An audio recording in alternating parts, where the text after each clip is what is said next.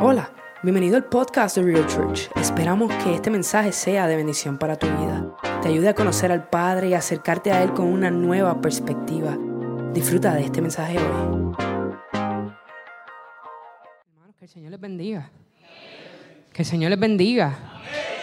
Qué bueno es estar en la casa del Señor, ¿verdad? Qué bueno sacar el tiempo y la prioridad para el Señor, para que el Señor trabaje en nuestras vidas. Me alegra estar aquí y me alegra escuchar cómo el Señor ha ido desde que comenzó el culto hablando de algo en específico. Y es bueno porque me confirma que lo que el Señor ha puesto en mi corazón esta semana, pues lo puso Él. Ha sido el Espíritu Santo guiando. Y le quiero dar la bienvenida a las personas que nos sintonizan. Gracias por sintonizarnos y gracias por lo que ustedes hacen también por nosotros cuando donan para que esta obra siga corriendo. Es importante lo que se está haciendo aquí, es importante lo que ustedes hacen por nosotros también. Así que en esta mañana continuamos nuestra serie Better Together y hoy vamos a hablar de cómo vivir en comunidad y qué necesitamos hacer para mantenernos dentro de ella.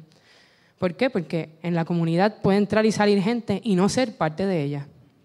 Podemos estar dentro de un grupo y hay gente que simplemente está mirando a ver si quiere o no quiere echar raíces en el lugar en el que está. Y a veces vamos a encontrarnos gente en nuestra vida de iglesia que van a pasar años y nunca van a echar raíz van a estar ahí sentados sin aportar nada, simplemente recibiendo. Entonces tenemos unas, unos requisitos para mantenernos dentro de la comunidad. Pero yo antes que comencemos y entremos de lleno en la palabra, quiero que veamos un video en las pantallas y podamos discutirlos en un minuto.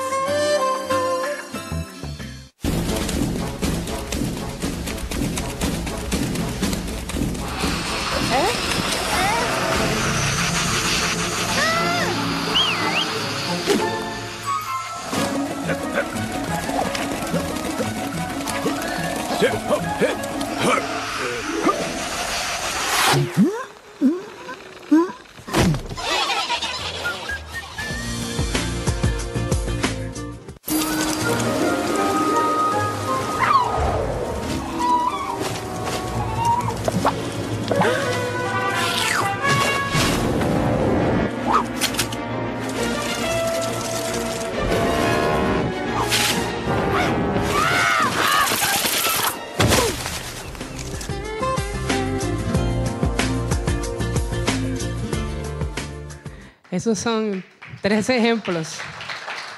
Tres ejemplos graciosos, ¿verdad? Eh, de situaciones de riesgo. Y vemos en esos tres ejemplos que hoy un miembro o todo el grupo que está en situación de riesgo, expuesto al peligro. Pero cuando cuentan o con un líder que los lleva a una instrucción o cuando juntos llegan a estar en acuerdo para hacer algún tipo de movimiento, pues pueden vencer el peligro al que están siendo expuestos. Y esto sucede en nuestra vida regularmente tenemos que enfrentar situaciones una y otra vez, unas más difíciles, unas más fáciles o digamos menos difíciles. Tenemos que pasar por problemas, por dolor, por preocupaciones. No estamos exentos de ello. Y realmente la palabra es clara cuando ha dicho que en el mundo tendréis aflicción, pero confiad, ¿por qué? Porque Él ha vencido al mundo. Entonces, cuando estamos dentro de una comunidad, si tenemos a otras personas que nos ayuden en el proceso, aunque el proceso no deja de ser difícil, es más llevadero porque hay alguien más que ora por ti, porque hay alguien más que se preocupa por ti, porque hay alguien más que el Espíritu le guía también para guiarte. Y para poder contar los unos con nosotros y saber vivir en una comunidad, necesitamos algo muy importante, unidad. Y hoy vamos a estar hablando bajo el tema Vamos juntos. Y vamos a entrar en la palabra que se encuentra en Efesios 4 versos 1 al 16, y vamos a estar leyendo la traducción al lenguaje actual.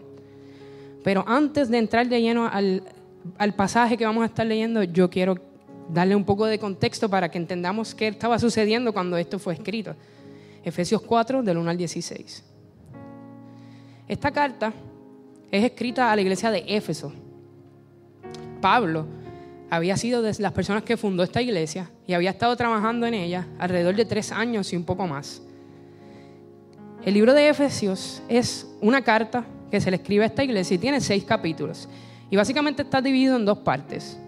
Una parte en los capítulos del 1 al 3, que es un recordatorio de quién es la iglesia, de la bendición que ha recibido la iglesia por medio de la salvación y cuál es su identidad en Cristo. Eso es versículos, el capítulos 1 al 3. En los capítulos 4, 5 y 6 está la parte difícil de la carta y es la parte práctica, como lo llaman los estudiosos, porque esto es el significado de qué conlleva ser parte de la iglesia de Cristo y cómo practicar lo que ya se explicó en los primeros capítulos. Entonces, Pablo estaba preso y recibió la visita de este hombre con un nombre bien particular que se llama Tíquico. Pensé que no iba a poder decirlo porque mira que lo traté de decir y tuve que leerlo como quiera. Cuando Tíquico visita a Pablo, Pablo envía esta carta a este grupo de personas que ya él conocía personalmente, porque ya él había estado allí, así que nadie le podía decir algo diferente porque él sabía quiénes estaban allí. Así que yo entiendo, ¿verdad? Vamos a ponerlo en un contexto actual. Pablo está preso, Tíquico lo visita y Pablo de seguro le pregunta, bueno, ¿cómo están las cosas en la iglesia? Y Tíquico aprovechó, se sentó, se acomodó y le dio todo el chisme de lo que estaba pasando y lo puso al día. Le dio el update que necesitaba. Y una vez Pablo recibe toda esa información, inspira la carta que ha de enviar. La intención de esta carta era fortalecer la fe de la iglesia y la de los creyentes que estuvieran en iglesias alrededor para que ellos también fueran testigos de lo que estaba aconteciendo. Así que vamos a entrar en la palabra y vamos a leer en el nombre del Padre, del Hijo y del Espíritu Santo. Y dice, yo que estoy preso por servir al Señor Jesús, les ruego que vivan como deben vivir quienes, como ustedes, han sido llamados a formar parte del pueblo de Dios. Sean humildes, amables y pacientes, y bríndense apoyo por amor los unos a los otros. Hagan todo lo posible por vivir en paz, para que no se pierdan la unidad que el Espíritu les dio. Solo hay una iglesia, solo hay un Espíritu, y Dios los llamó a una sola esperanza de salvación. Solo hay un Señor, una fe y un bautismo. Solo hay un Dios que es el Padre de todos, gobierna sobre todos, actúa por medio de todos y está en todos. A cada uno de nosotros Cristo nos dio las capacidades que quiso darnos. Como dice la Biblia, cuando subió al cielo llevó muchos prisioneros y dio capacidades a la gente. Pero, ¿qué significa eso de que subió? Pues significa que primero bajó a las partes más profundas de la tierra. Y el que bajó es el mismo que después subió a lo más alto del cielo para llenar todo el universo. Él fue quien les dio a unos la capacidad de ser apóstoles, a otros la de ser profetas, a otros la de ser evangelistas y a otros la de ser pastores y maestros. Hizo esto para que todos los que formamos la iglesia, que es su cuerpo, estemos capacitados para servir y dar instrucción a los creyentes. Así seremos un grupo muy unido y llegaremos a tener todo lo que nos falta seremos perfectos como lo es Cristo, por conocer al Hijo de Dios y por confiar en Él. Ya no seremos como niños, que ahora piensan una cosa y más tarde piensan otra, y que fácilmente son engañados por las falsas enseñanzas de gente astuta que recurre a toda clase de trampas. Al contrario, el amor debe hacernos decir siempre la verdad para que en todo lo que hagamos nos parezcamos cada vez más a Cristo, que es quien gobierna la iglesia. Cristo es quien va uniendo a cada miembro de la iglesia según sus funciones y quien hace que cada uno trabaje en armonía para que la iglesia vaya creciendo y cobrando más fuerza por causa del amor. Vamos a orar. Dios grande y poderoso ha sido bueno con nosotros y en esta mañana venimos ante ti para pedirte que hables a nuestro corazón, que abras nuestros ojos, quites las vendas que quieran impedir que veamos lo que tú quieres decirnos. Abre nuestros oídos espirituales y que tu Espíritu Santo se siembre en nosotros de manera tal que podamos ser confrontados por Él y podamos hacer cambios en nuestra vida para vivir conforme a tu plan, Señor, conforme a tus promesas. Te damos gracias por lo que has de hacer en esta mañana. En el nombre de Jesús, amén. Entonces, este pasaje, ¿verdad? Uno lo escucha, lo lee y en blanco y negro, si lo miramos rápido, parece, qué bonito, qué fácil. Pero requiere madurez poder ajustar nuestra vida a lo que el pasaje nos está llamando. Si vemos cómo empieza el capítulo, Pablo ni siquiera se entretuvo. Hola, ¿cómo están? Espero que estén bien. Qué bonito saber de ustedes. No, eso no pasó en ese momento. Pablo literalmente dijo, hola, yo estoy preso por mi servicio a Dios, así que yo les ruego que se comporten como debe comportarse la gente que dice que son hijos de Dios. Entonces yo me quedé pensando un poco en eso y dije, ¿qué pantalones? Pablo está preso por servicio a Dios, él hace la aclaración. Y le tiene que decir a aquellos que están libres allá, que se comporten como tienen que comportarse, que se comporten como la palabra le ha dicho que tienen que comportarse y sobre todo que se comporten como ellos dicen que son. Porque ellos dicen, nosotros conocemos a Dios, pero parece que, según lo que él le está diciendo, que algo sucedía. Y parece que su comportamiento no estaba siendo el comportamiento que Cristo estaba llamando.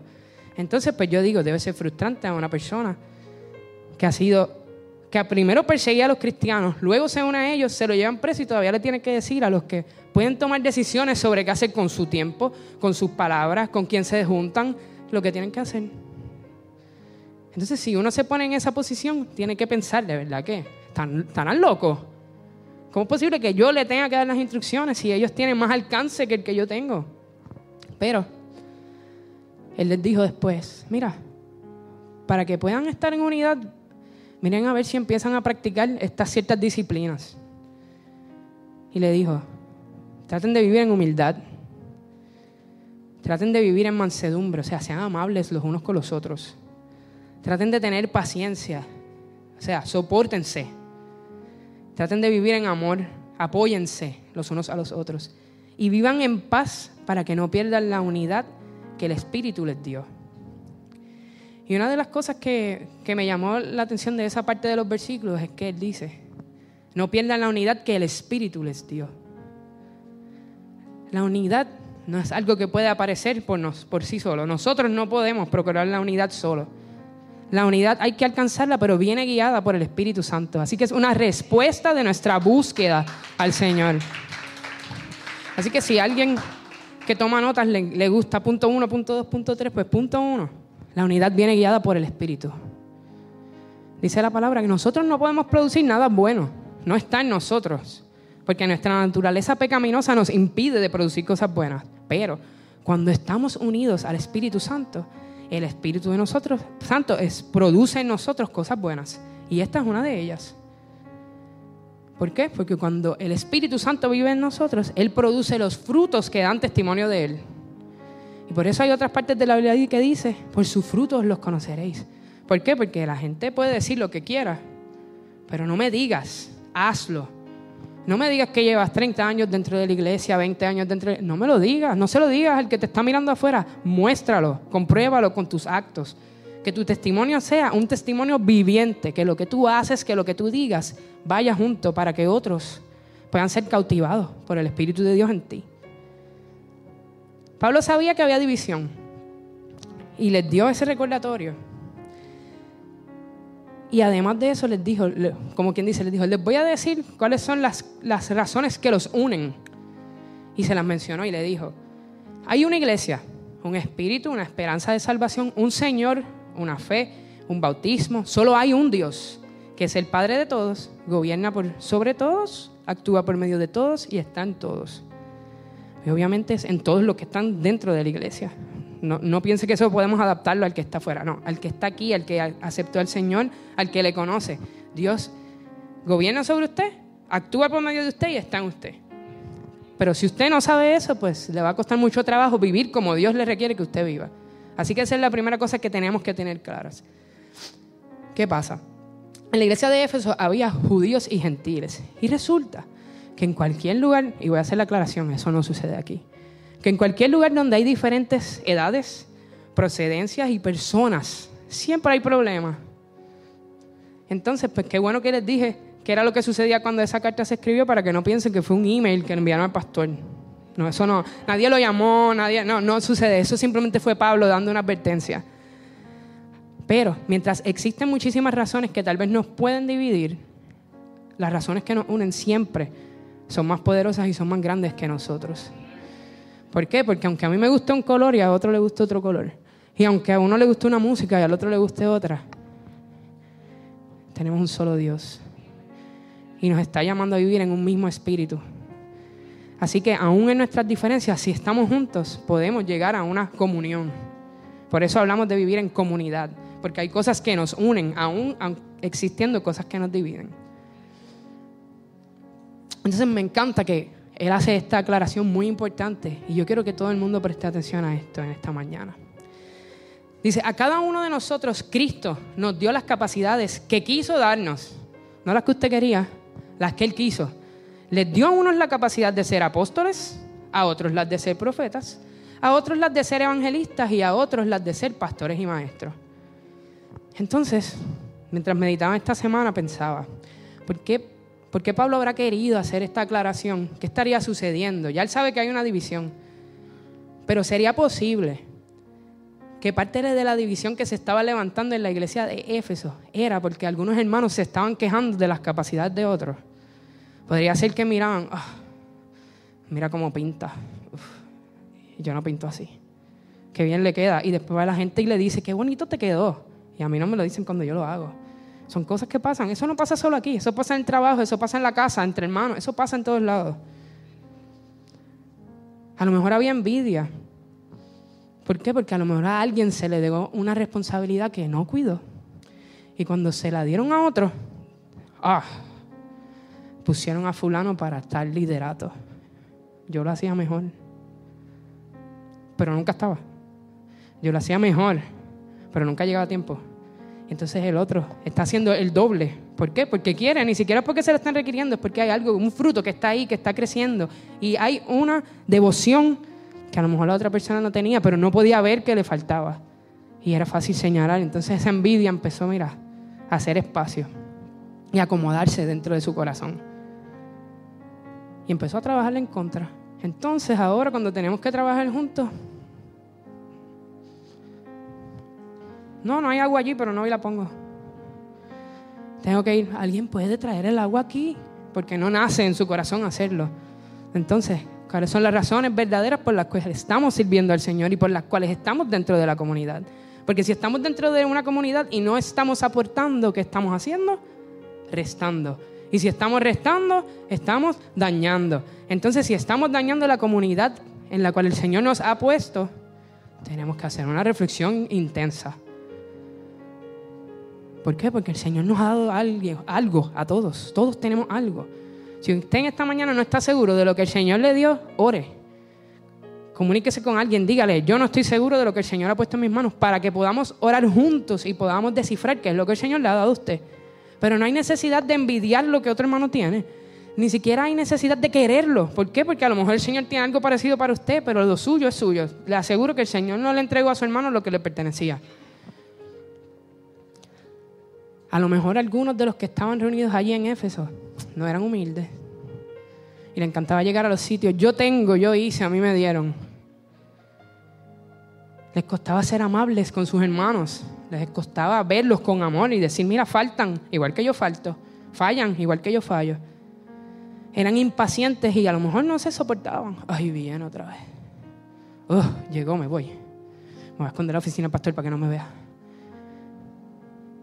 Probablemente la gente estaba olvidando en ese lugar que uno de los requisitos más importantes es el amor y que ese amor nos lleva a ver a los otros como si ellos son mayores, como si ellos son mejores. Si lo hizo Cristo cuando bajó del cielo y dijo, el Hijo del Hombre no vino a ser servido, vino a ser servir, ¿qué nos hace pensar a nosotros? Que nosotros estamos por encima de eso. No, no podemos permitir que un pensamiento como ese nos dirija. Siempre tiene que ser el amor, siempre. Porque cuando el amor deja de ser el motivo entonces comenzamos a ser críticos de los demás. Dejamos de ver las cosas buenas para solamente ver y poder exaltar las faltas de nuestros hermanos. Y eso comienza a ser una raíz que empieza a dañar la unidad que el Espíritu está tratando. ¿Por qué?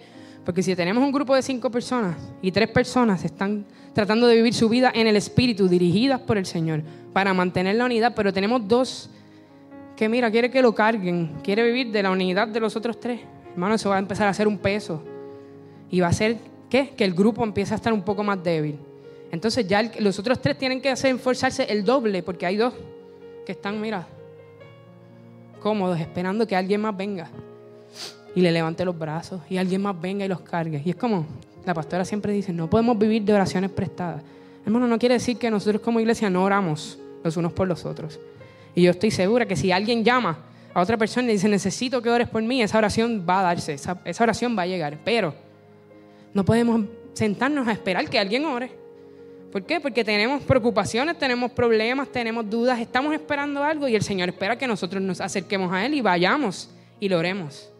Y que le pidamos a Él que Él nos guíe a orar la manera correcta para que entonces Él pueda darnos la contestación que Él quiere darnos. Para que en su dirección podamos entender la contestación que Él nos está dando, nos guste o no nos guste.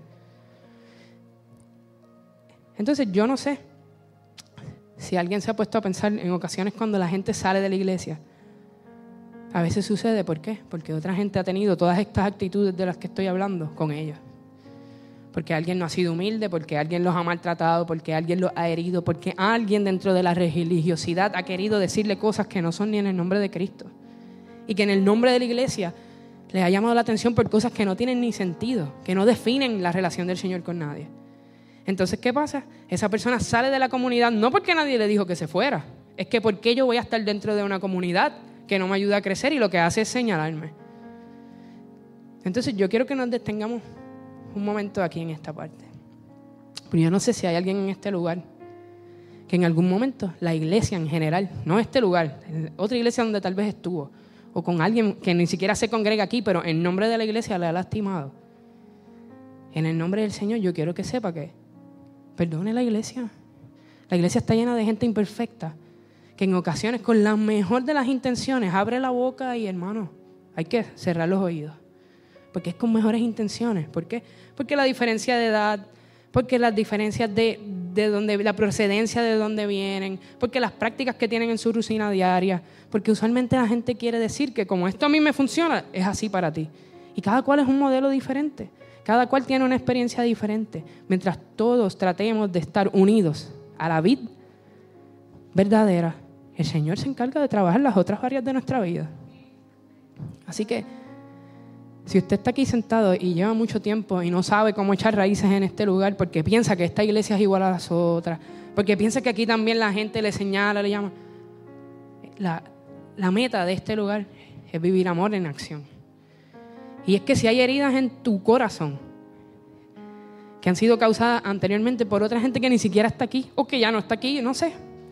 El Señor quiere hacer todas las cosas nuevas hoy. No podemos seguir diciendo mañana es un mejor día, mañana. No, no, no podemos dar por sentado que mañana va a llegar. El día es hoy. Y hoy es un nuevo día para que el Señor pueda depositar en usted algo si usted no sabe que lo tiene. Y si lo tiene ya, para que usted lo pueda poner en acción y en práctica, porque hay trabajo que hacer. Y si hay alguien que está viendo este video, ¿verdad? Y tú estás scrolling y ves que hay alguien, salen allí hablando. Si tú tienes algo que el Señor ha depositado en ti y no te estás congregando por las razones que sean, este lugar tiene un lugar para ti.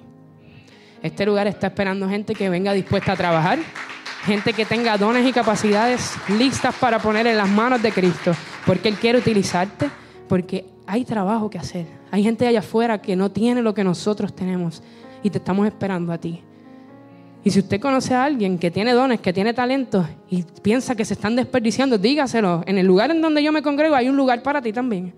Hay una silla para ti también. El Señor quiere hacer algo contigo.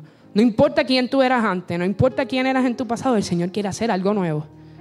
Y esa es una palabra que es de este lugar, casi nuestra más que para nosotros. El Señor quiere hacer algo nuevo y está haciendo algo nuevo. Así que yo invito a todo el mundo en esta mañana que pueda reflexionar sobre eso. Si algo te detiene de ser parte de la comunidad, tiene que ver contigo, no tiene que ver con la gente que está aquí. Tiene que ver con tu relación con el Señor, no con la gente que está aquí, porque yo no puedo definir cómo se relaciona nadie más aquí con el Señor. Yo solamente puedo decir que el Espíritu da testimonio. En tú decides qué testimonio tú estás dando. Tal vez dentro de la iglesia de Éfeso había un espíritu de comparación y hermanos, si hay algo malo, es compararse con otro. Cuando, cuando yo era más joven, porque yo soy joven, eh, siempre tenía unas conversaciones con mi abuela y ella siempre me decía, deja de estar comparándote hacia abajo, Si tú te vas a comparar, te comparas hacia arriba. Tú quieres uno que sea para ti mejor que tú, uno que lo haga mejor que tú para que tú digas, yo quiero ser así, o yo quiero ser mejor que eso. ¿Por qué? Porque cuando uno se compara hacia abajo, lo que hace es pisotear el que está debajo. Ah, yo soy mejor porque yo no hago eso, yo no hago lo otro. Ah, mira cómo fulano hace aquello. Entonces uno se siente que los puede mirar por encima del hombro, pero cuando te comparas hacia arriba, de momento es como que tienes que empezar a hacer un checklist de cosas que te faltan. Porque tú piensas que ellos son mejores o que tienen algo más. Y tal vez a ellos les ha costado mucho llegar a donde están. Así que la comparación no es mala. Pero cuando uno se compara con otro para tratar de imitarlo, empieza a abrir la puerta a un problema. ¿Por qué? Porque el Señor ha ungido a cada persona en su iglesia y yo no quiero la unción del pastor, esa que el Señor le dio se la dio a él. Gloria a Dios porque la tiene. Él la usa 52 domingos y yo no la tengo que usar esa. Aquí estamos hoy. Pero yo no quiero hacer lo mismo, imitarlo, hacerlo de la manera que él lo hace. Y yo meditaba en eso. ¿Por qué? Porque yo casi siempre hablo de mi abuela, porque es una persona que ha ayudado a definir muchas áreas de mi vida. Veía una prédica que ella había tenido recientemente y digo, siempre la miro y digo, ojalá un día yo pueda ser como ella. Una mujer entregada en devoción completa al Señor, en oración, en intercesión, sin miedo ahí a pararse donde sea y tomar una brecha y una postura. Sin embargo, sentí que el Señor en mi corazón dijo, yo a ella la hice de una manera a ella y a ti te di otra cosa. Y yo, wow, no tienes que ser como ella. No tienes que tratar de imitarla a ella. Porque no podemos tratar de ser algo que no somos. Dios no puede bendecir lo que usted alega que usted es. Dios solamente puede bendecir quien usted es. Y ese sería el segundo punto si alguien lo quiere anotar. No podemos ser imitadores de nadie. Porque Dios bendice lo que usted es, porque ya Dios le depositó algo en su vida. Así que no tenemos que imitar a nadie. Y mire, hay gente que sí son dignos de imitar, pero no para hacer copias exactas de ellos sino para poder decir, ah, estas prácticas a ellos les funcionan, me deben funcionar a mí. Sí, una persona que ora, una persona que ayuna, una persona que ofrenda, una persona que se conduce correctamente entre los hermanos. Claro que es digno de imitarlo, pero no para ser iguales, sino para también alcanzar esa relación que el Señor quiere tener con nosotros. Así que leímos, dice que Dios le dio capacidades a cada cual como Él quiso. Y eso me gusta porque fueron las que a él le dio la gana. No me puedo sentar aquí, Señor, dame otra, porque es que si Él te dio algo es porque tú eres capaz para utilizar ese algo. Y por eso decía hace un momento, no podemos mirar el progreso que alguien tiene hoy, quien una persona es hoy, agosto 15 del 2021, porque no sabemos qué ha pasado desde agosto 15 del 80, del 90, del 2000, y cuáles procesos ha tenido que vivir esa persona para llegar a ser quien es hoy. Es bien fácil compararse con un producto final y no el proceso. Porque estamos acostumbrados a la vida de Instagram y de Facebook, donde todo el mundo te enseña la foto final, pero no ves cuántos alones de pelo hubo y cuántos alones de brazo hubo, para que todo el mundo se parara un momento. Y después otra vez, vete, suéltame, no me toques, no quiero. Entonces, qué bella la foto los 50 likes y los 80 comentarios. Ay, qué bonito, qué bello fulano. Qué Y estaban matándose y se acabó la foto y todo el mundo para su cuarto y nadie quiere hablar. Sí, déjame. Entonces no, no podemos mirar el producto final y pensar que no hubo un proceso difícil para llegar a él. Porque todos tenemos que ser procesados de alguna manera. ¿Por qué? Porque somos procesados para poder crecer. Y el pastor lo dijo esta mañana y yo, el pastor está, estamos en el mismo espíritu, gloria a Dios. Entonces estamos aquí, no para competir no para minimizarnos, no para descartarnos. Si hay algo que todavía no ha entrado en su desarrollo máximo, en esta mañana es un tiempo para que usted le pida al Señor que le ayude a desarrollar lo que Él le ha puesto en sus manos. Y muchas cosas requieren práctica, requieren un cambio en nuestra rutina, requiere que vivamos una vida disciplinada en el camino del Señor. Porque si Dios nos dio unas capacidades, tenemos que ejecutarlas y perfeccionarlas hasta lo máximo que podamos utilizarlas, no para competir, sino para poder expandir el reino de Dios. Porque al final todos sí tenemos un llamado que es idéntico y está en Mateo 28. Y dice, id y haced discípulos a todas las naciones, bautizándonos en el nombre del Padre, del Hijo y del Espíritu Santo, enseñándoles que guarden todas las cosas que os he mandado. Así que todos tenemos un llamado misionero.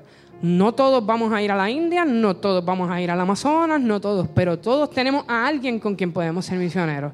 Todos tenemos un amigo, todos tenemos un familiar, todos tenemos el vecindario, you name it. Todos tenemos personas que están en contra de nosotros, que esos son los mejores para poder evangelizar con nuestro testimonio, quedándonos callados, soportando en amor. ¿Por qué? Porque el llamado es amarnos. La palabra dice que toda la ley se resume en eso. Ama a tu prójimo como a ti mismo. Y es difícil. Si Pablo, que en la palabra se jacta de decir, sed imitadores de mí, como yo soy de Cristo, es capaz de decir, hay que soportarnos en amor. Eso quiere decir que hay gente que es insoportable y de alguna manera usted es insoportable para alguien más. Bienvenido, esa es la noticia de hoy. Cuando usted ve a un hermano y dice, ahí viene el insoportable, recuerde que usted es el insoportable de alguien más.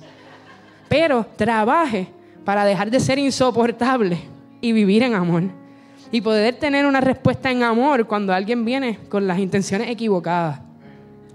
Porque muchas veces sucede dentro de la iglesia, ¿verdad? Porque estamos aquí y estamos hablando de lo que concierne a la iglesia. Hay gente que viene con la intención de probarnos. Ah, sí, deja ver hasta dónde te puedo llevar. Deja ver cuáles son tus límites. Y ese es el momento, hermano, donde tiene que poner esta mejilla, esta mejilla y todo. ¿Por qué? Porque ahí es que la gente va a decir, wow, qué carácter. Y no es por tener un mal carácter, sino por tener una postura y poder estar ahí inconmovible. ¿Por qué? Porque el punto es que podamos lograr unidad en amor. Porque hay gente allá afuera que no tiene lo que nosotros tenemos. Pero no vamos a poder salir a alcanzar la gente que está afuera si no nos ponemos de acuerdo los que estamos aquí. La iglesia no puede ser edificada por dos y tres personas. La iglesia es edificada cuando cada miembro hace su parte. Cuando cada uno hace su parte, la iglesia crece y la iglesia madura. La pregunta ahora es, ¿cuál es tu parte? ¿Tú sabes cuál es tu parte? Dios nos ha hecho diferentes y nos dio diferentes capacidades con el fin de servir y dar instrucción a los creyentes. Y cuando habla de los creyentes es a los que siguen llegando, a los que no tienen ningún conocimiento. Es un ciclo.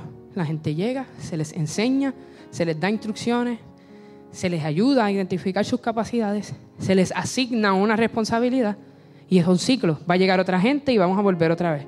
Tú llegas, yo te enseño, te doy instrucciones, te doy una responsabilidad y seguimos discipulando, discipulando con el fin de crecer, no por tener una iglesia llena de mil de personas, sino por tener una iglesia que está llena de gente que ha sido rescatada por amor, de gente que puede ver lo que nosotros obtuvimos por medio de la salvación. Entonces, cuando pongamos eso en práctica correctamente, entonces vamos a ser un grupo unido. Y entonces llegaremos a tener todo lo que nos falta seremos perfectos como lo es Cristo, por conocer al Hijo de Dios y por confiar en Él. Y la palabra habla en muchas ocasiones de perfección y en muchas de esas ocasiones habla de que esa perfección viene cuando seamos glorificados. Pero las pocas veces que habla de que podemos adquirir una perfección estando aquí en la tierra, dice que es cuando estamos unidos. Y yo decía, ¿pero por qué? ¿Pero para qué? ¿Por qué? Porque usted tiene algo que yo no tengo. Así que la perfección nunca va a ser individual. La perfección es una respuesta a la unidad y la unidad viene por medio del Espíritu. Así que, como dice, que todos somos parte de un cuerpo, por eso mismo. Porque cuando estamos juntos, entonces ya no nos falta nada. ¿Por qué? Porque la visión que yo no tengo la tiene el pastor. Porque las otras ideas que yo no pueda tener, las tiene la pastora. Porque a lo mejor yo puedo decir, vamos a cantar y vamos a cantar y vamos a cantar, pero entonces hay un mensaje que viene, que va a sustentar lo que estamos cantando. Todo es un trabajo en unidad, un trabajo en equipo. No es quién va a ser exaltado, quién se va a llevar la atención. No tiene nada que ver con eso. Lo hacemos para glorificar al Señor y entregarle lo que Él nos ha dado. Y por eso nos congregamos. Congregarse es beneficio de vivir en comunidad. Y la gente siempre dice, oh, no voy a decir la gente, en algún momento de mi vida yo también decía, pero ¿para qué yo me tengo que congregar si Dios está en todos lados? Dios está en todos lados. Pero este es nuestro tiempo colectivo de rendir alabanza, de rendir adoración al Señor. Porque cuando estamos juntos, el Señor empieza a pasearse entre nosotros. Dice que donde hay dos o más, Él está allí. Y no es que no está contigo, es que Él está allí entre medio de nosotros y empieza a cambiar algo. Algo dentro de usted, algo dentro de su hermano. Y el Señor va trabajando y va limpiando y va rompiendo. Que a veces uno está en silencio porque está al lado. Está en medio de la alabanza, en medio de la oración, de la adoración. Y está orando por usted porque usted ni siquiera ha orado por usted mismo. Entonces necesitamos estar en comunidad, necesitamos estar juntos. Pero necesitamos cuidar de la unidad que el Espíritu está tratando de darnos. Y esta unidad tiene que ser tan fuerte que nos debe llevar a poder identificar cuando hay algo fuera de lugar que se está levantando dentro de nuestra comunidad. Y a veces estamos tan entretenidos criticando al otro mientras nos bebemos el café que no estamos viendo que hay algo que está tratando de obrar en contra y se está moviendo dentro de nuestro mismo grupo de personas. Entonces crea la molestia, crea la incomodidad, pero nadie dice, espérate, puede ser que está sucediendo esto otro, puede ser que el espíritu está tratando de trabajar en contra, porque es un espíritu que no pertenece a este lugar y se quiere apropiar de esto. Así que tenemos que cuidar nuestra comunidad con celo, tenemos que cuidar nuestra comunidad con fervencia y no bajar la guardia en ningún momento. ¿Por qué? Porque estamos en guerra todo el tiempo. Y la única manera de cuidar la comunidad es que hay gente que tiene que estar alerta mientras uno descansa y cambiar el turno, otros poder descansar y otros mantenerse alerta como guardia, la guardia de seguridad. Inclusive, eso es lo que hace el Señor con nosotros. El salmista dijo, no se duerme el que te cuida. Así que mientras tú estás durmiendo, el Señor está velando tu sueño y velando lo que acontece alrededor de ti. Dentro de la iglesia no puede haber dos mensajes. La iglesia no puede, pastor, pararse aquí y dar una instrucción y venir alguien desde allá y dar otra, contraria a lo que el Señor está diciendo. ¿Por qué? Porque eso daña, crea división y malinterpreta todo lo que un liderato que el Señor ha ungido para el lugar está tratando de hacer. Así que tenemos que cuidarnos de quienes están dentro de la comunidad y no están siendo parte de ella. Y yo no quiero que nadie piense, oh, no, no, no vamos a pensar en nadie, vamos a hacer una reflexión sobre qué yo estoy haciendo en la comunidad. Yo estoy ayudando a llevar el mensaje que el Señor le está dando a este lugar en este tiempo o yo estoy en mi actitud llevando un mensaje contrario a lo que el Señor quiere decir ahora. Tenemos que tener un solo espíritu.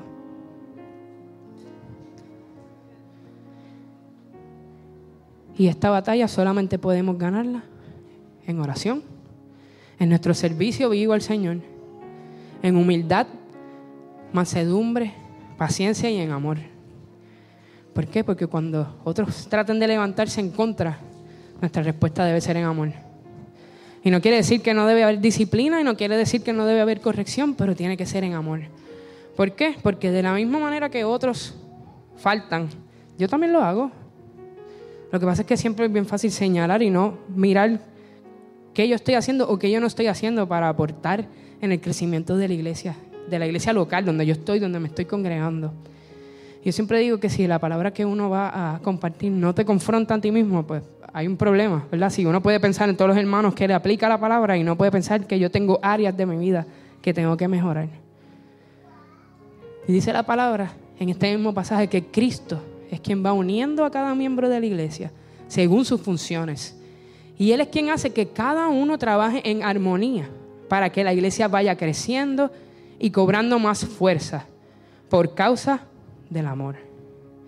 Cuando buscamos la dirección del Espíritu, Él nos lleva a la unidad y entonces podemos crecer. Cuando Dios creó a Adán pasaron dos días y dijo, no es bueno que el hombre esté solo.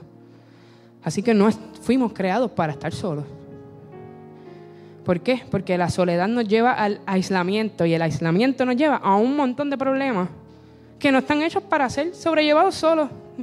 No hace sentido, pero es así. ¿Por qué? Porque fuimos llamados a estar juntos.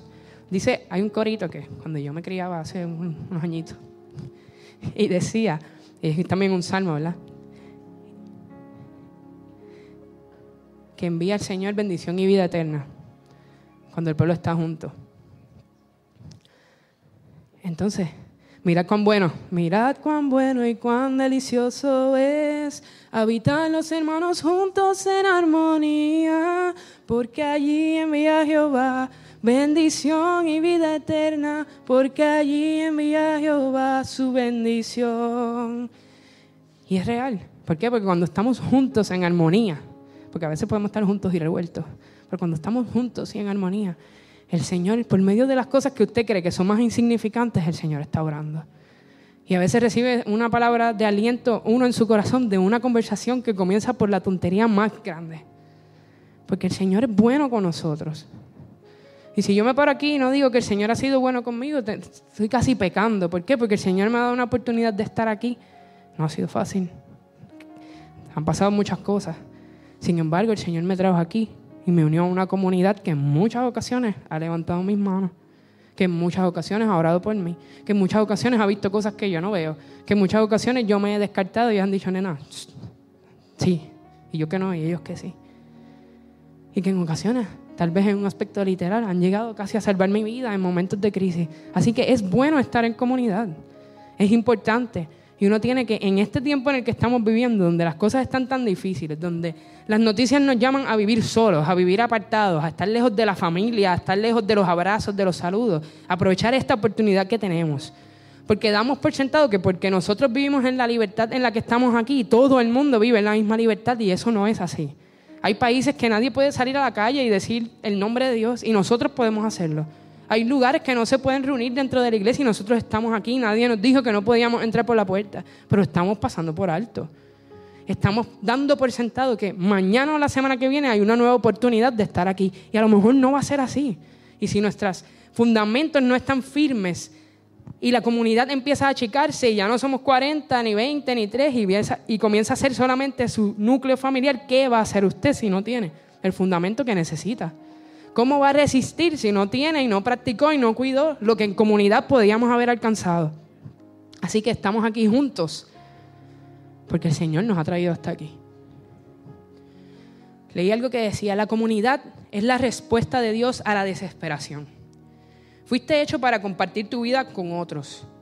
En este momento, hoy, es un buen momento para encontrar las personas que te apoyarán en tu vida, quienes se gozarán contigo en tus victorias y quienes llorarán contigo en tus pérdidas.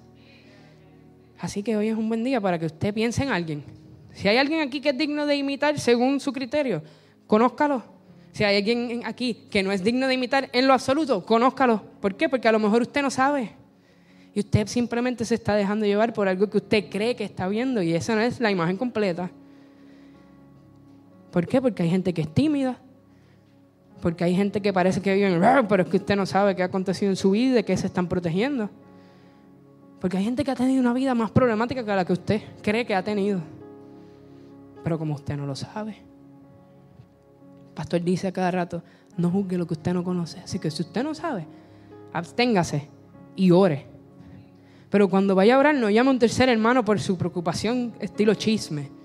Venga así, ven a casa. Ay, fulano, ¿tuviste? No.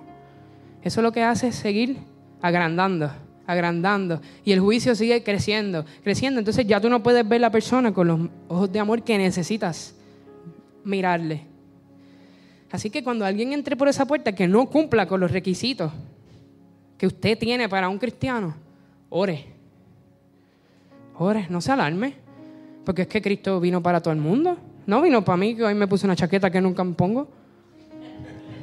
Hoy él dice, wow, esto es one in a million. Pero él vino.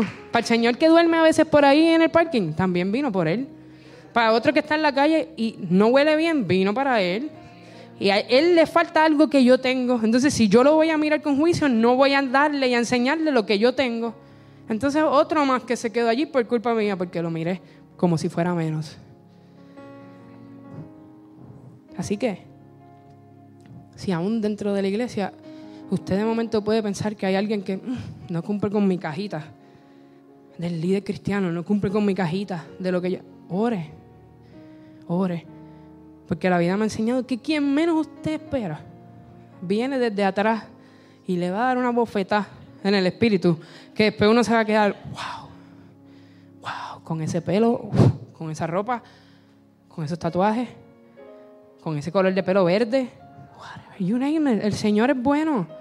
Y si ha sido bueno conmigo, ¿cómo no va a ser bueno con cualquiera que esté allá afuera? Así que si usted tiene un testimonio de vida,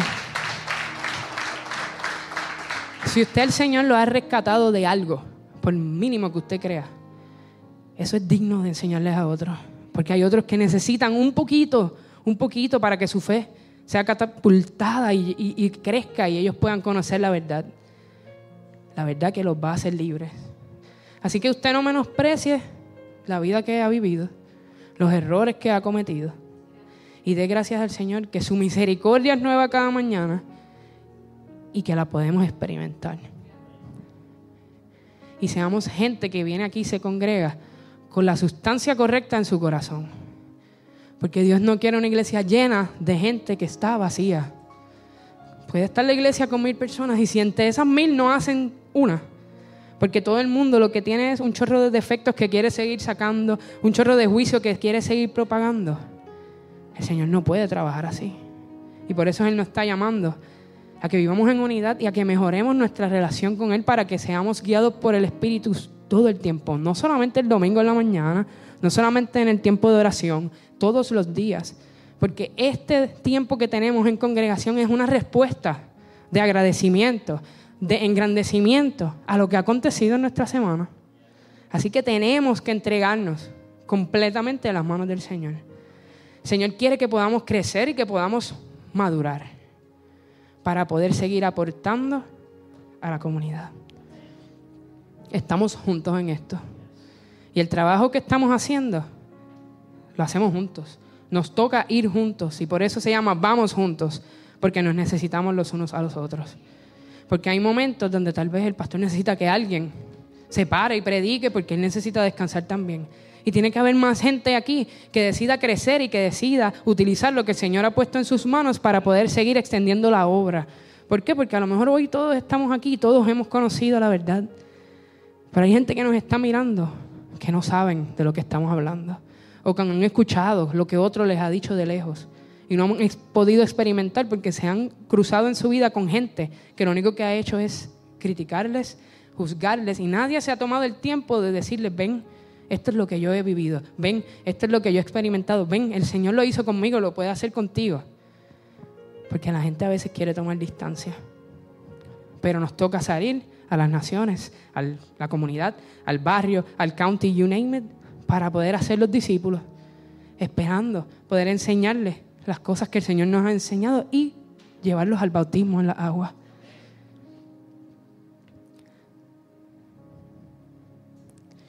Así que si hay alguien en esta mañana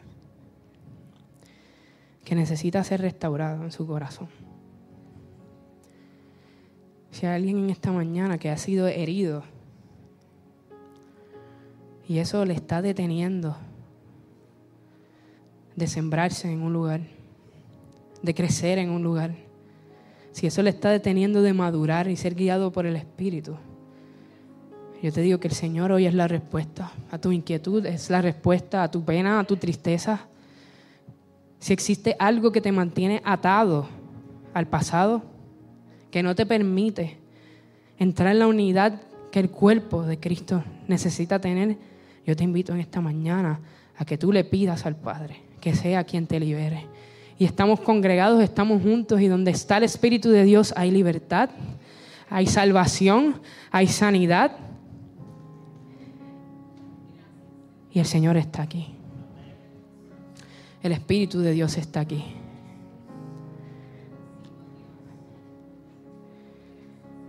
Si hay alguien que aún tiene actitudes que el Señor necesita moldear, para poder entrar en la unidad del Espíritu. Hoy es un buen día para que se la entregues al Señor. Y mientras nos preparamos para cantar, para declarar que el Espíritu de Dios está aquí, que el Espíritu de Dios se está moviendo en este lugar. El Señor ha separado esta mañana para visitarte, para transformarte y te está llamando. Si tú sabes en tu corazón que el Señor ha depositado algo, algo que puede ser de uso para su reino, es un buen momento para que lo pongas en sus manos. Es un buen momento para que pienses qué grupo de personas hay aquí o qué otras personas hay aquí, para que te unas a ellos, para que puedan hacer una pequeña comunidad dentro de la comunidad y luego poder estar todos juntos, porque esos espacios pequeños son en esos espacios donde crecemos.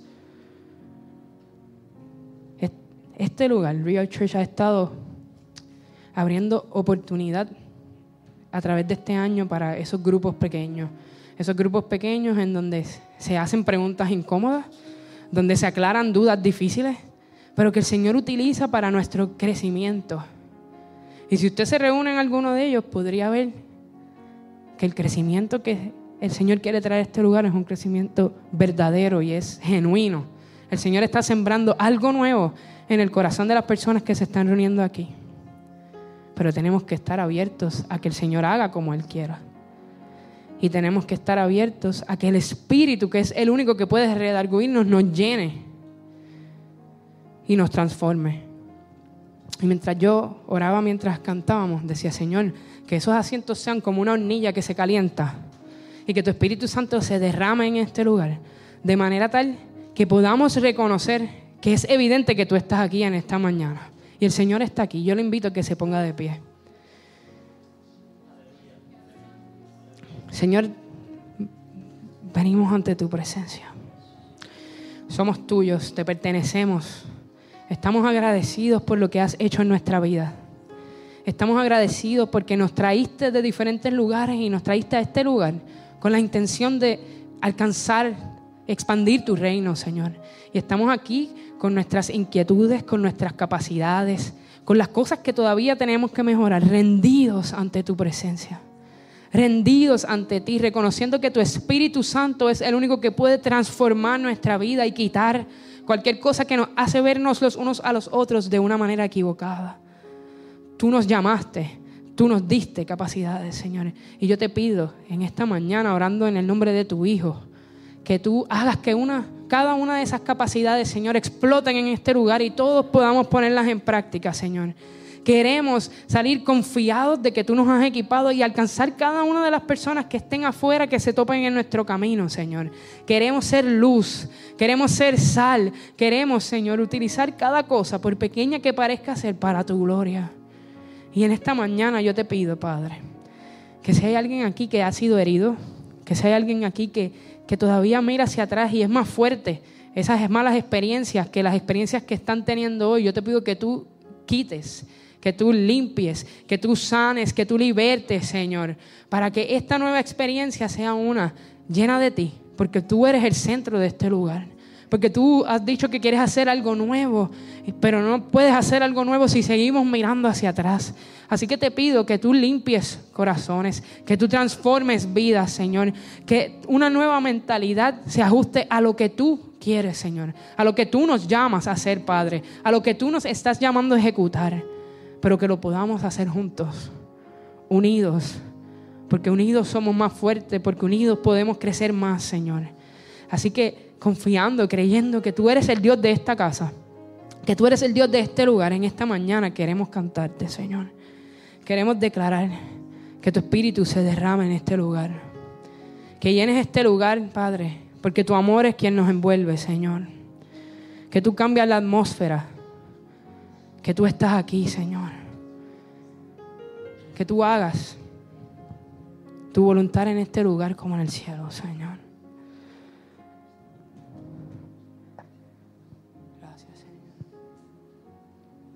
Y no tenga miedo de hacer su oración de abrir su boca y declarar palabra de vida sobre su vida y sobre los hermanos que usted tiene a su alrededor.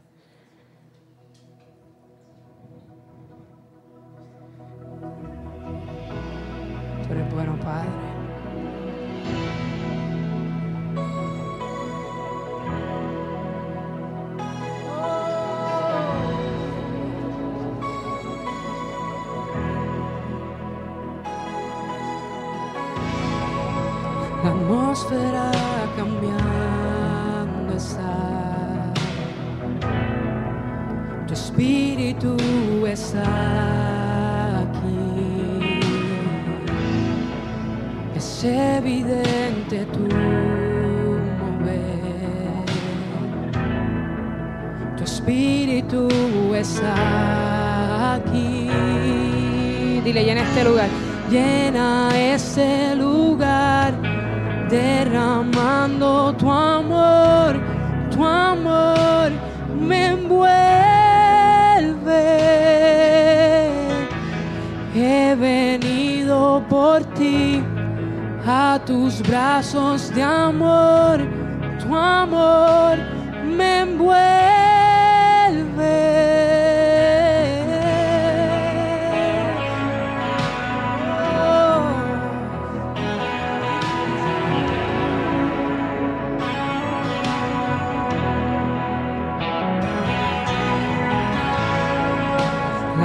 Atmósfera cambiando está.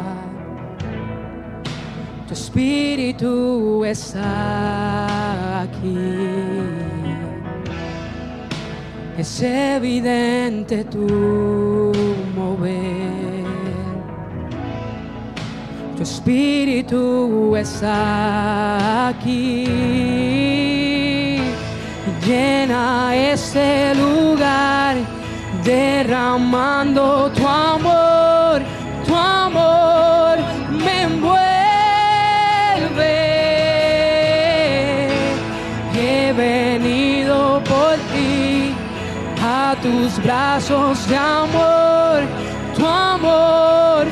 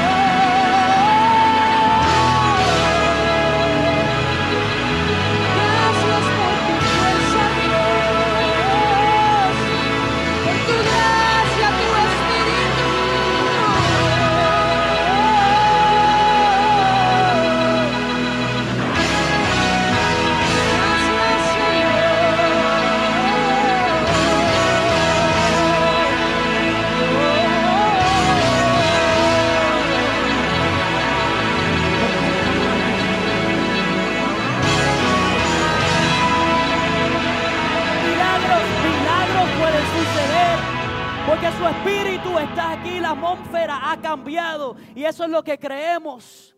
Hemos declarado que algo nuevo ocurrirá.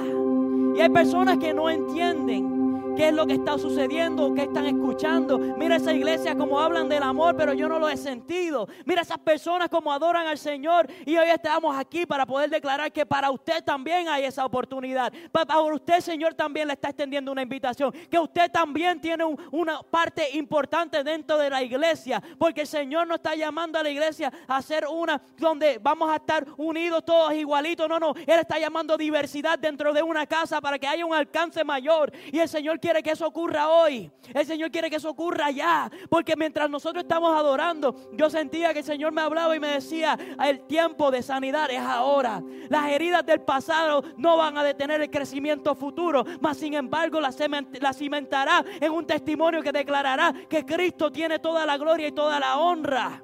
Eso es lo que estamos buscando, eso es lo que queremos ver en un tiempo como este. Y si eso es usted, que te conoce del Señor, pero te has alejado de Él o no sabe qué está ocurriendo, pero si quiere, tienes en tu espíritu, en tu corazón que está siendo alado a, a, tomar una decisión. Hoy tenemos aquí la oportunidad de extenderle esa oportunidad a usted. Hoy tenemos la oportunidad de extenderle a usted la posibilidad de tener un encuentro con el Dios que te creó. El que entregó a su Hijo para que hoy tú pudieras llamarte Hijo del Altísimo. El Señor envió a su Hijo no para condenar al mundo, sino para que el mundo fuera salvo por Él. Ese es mi Cristo, el cual yo te quiero presentar hoy. El cual yo quiero que tú restablezcas una relación con Él. El cual yo quiero que tú verdaderamente entiendas que Él está esperando escuchar tu voz. Aunque Él entiende tus pensamientos, Él quiere escuchar tu voz. Y Él quiere entrar en una relación contigo que es verdadera, que transforma, que te hace crecer. God wants a relationship with you that is real. He wants a relationship that will transform everything that you touch. And if it doesn't transform the environment, it will transform your reaction to the environment. La forma en que tú reaccionas al ambiente va a cambiar. Mira, yo les voy a contar una cosa.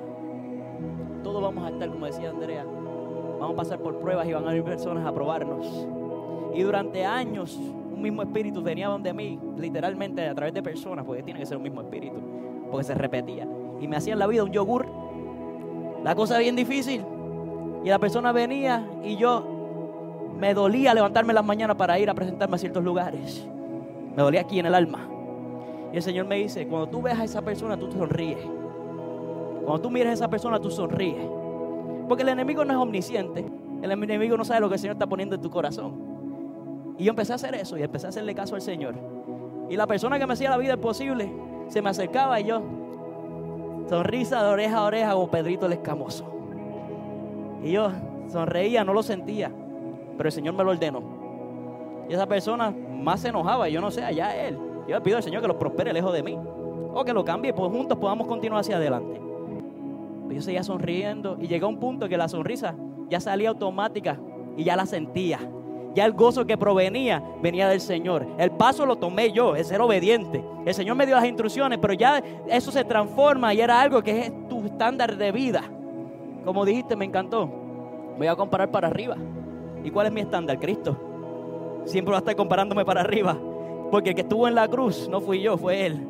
Yo no te salvo, el que salva es Cristo. Por ende, yo quiero extender esa invitación para aquellos que todavía no tienen ganas de sonreír, pero saben que el Señor le está mandando a sonreír enviarle esa invitación para que entienda que Cristo te está llamando a sonreír. Cristo nos está invitando a ser diferente. Cristo nos está llamando a ser una unidad, en comunidad, que vive en unidad, para poder representarlo a Él, porque Él en sí mismo es una comunidad, Padre, Hijo, Padre, Hijo y Espíritu Santo. Ellos son una comunidad inseparable. Mas sin embargo, Cristo entregó su unidad para que nosotros pudiéramos entrar. Cuando Él entró, estuvo en la cruz del Calvario, Él se separó del Padre pero ese vínculo fue restablecido y es irrompible, incorrompible. Así que si estás conmigo hoy y tú quieres recibir a Cristo como tu Salvador o me estás mirando a través de las cámaras y tú sabes que sabes que el, tiempo es ahora, cierra los ojos, inclina su rostro y acompáñeme en esta oración. Repite después de mi iglesia, vamos a hacer esto más fácil a quien no sabe. Señor Jesús, acepto que he pecado y me arrepiento porque el pecado me aleja de ti. Y hoy formo parte de tu iglesia, de tu comunidad. porque vamos juntos hacia la gloria. En Cristo Jesús. Alguien deme un aplauso, grita amén, grítale, dale un aplauso a Cristo que vive. Gracias por habernos sintonizado. Puedes compartir este podcast con tus amigos, con tus familiares. Además nos puedes encontrar en las redes sociales, en nuestro canal de YouTube Real Church TV. Nos puedes encontrar en Instagram en livereal.church. También nos puedes encontrar en Facebook en Real Church-Homestead. Y ahí puedes mantenerte al día con lo que está sucediendo en nuestra iglesia. Gracias por apoyarnos.